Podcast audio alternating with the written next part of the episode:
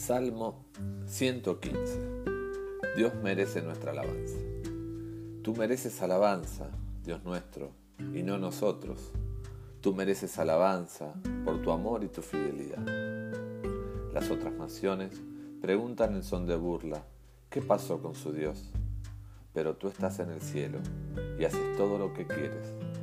Los ídolos de esas naciones son objeto de oro y plata, son hechura humana. ¿Y qué es lo que tienen?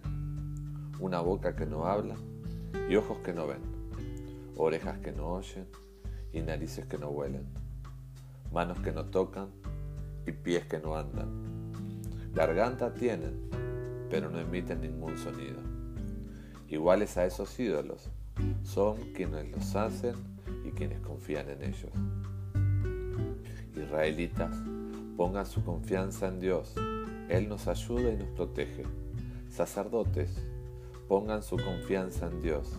Él nos ayuda y nos protege.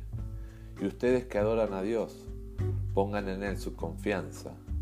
Él nos ayuda y nos protege. Dios se acuerda de nosotros y nos llena de bendiciones.